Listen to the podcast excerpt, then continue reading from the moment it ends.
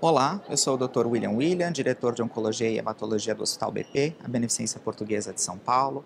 Estamos aqui em Barcelona no Congresso ESMO 2019 e hoje vamos fazer a segunda discussão sobre os estudos de neoplasias torácicas que foram apresentados aqui no Congresso.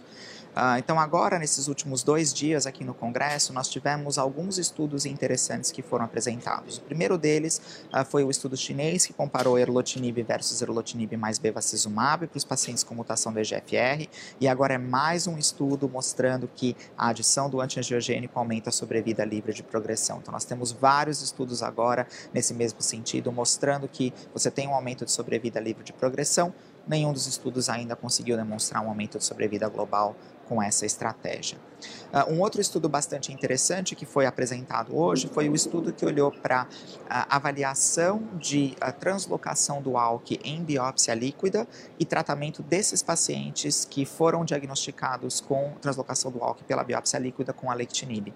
E a gente praticamente viu os mesmos resultados em termos de taxa de resposta, sobrevida livre de progressão, que a gente esperaria naqueles pacientes que são diagnosticados uh, com translocação do ALK no tecido. Então, mostrando aí que se você identificar a translocação do ALK numa biópsia líquida, você pode agora tratar esses pacientes com um inibidor de ALK, no caso que foi utilizado no estudo é o alectinib.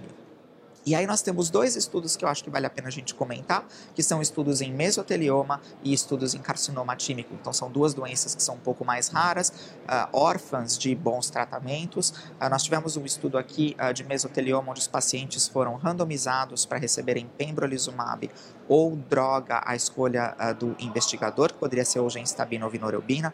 Todos esses pacientes haviam sido previamente tratados.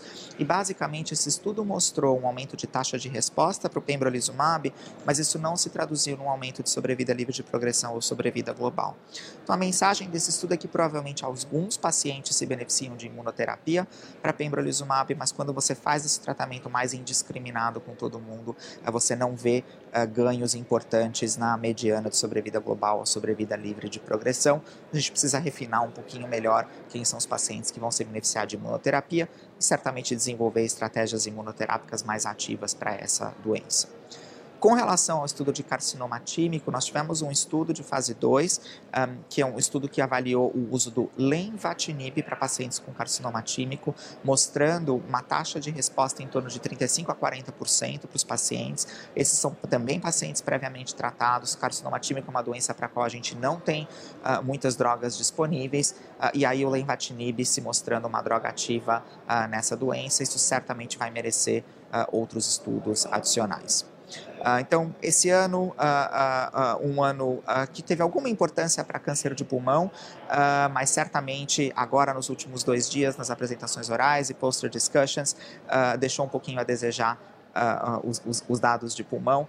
eu acho que a, a, grande vedete aqui foi o que foi apresentado no simpósio presidencial, que a gente já comentou, que foram os dados de sobrevida global, de ipinivo na primeira linha e os dados de sobrevida global uh, do estudo Flaura com osimertinib na primeira linha. Obrigado e até a próxima.